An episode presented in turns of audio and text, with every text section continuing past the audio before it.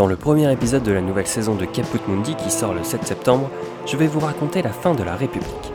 Après l'assassinat de César, les conjurés sont sans projet et l'enjeu pour le consul Marc-Antoine et Octave est de restaurer l'ordre tout en préservant l'héritage politique de César. S'entame alors une période dite de guerre civile et des dernières de la République.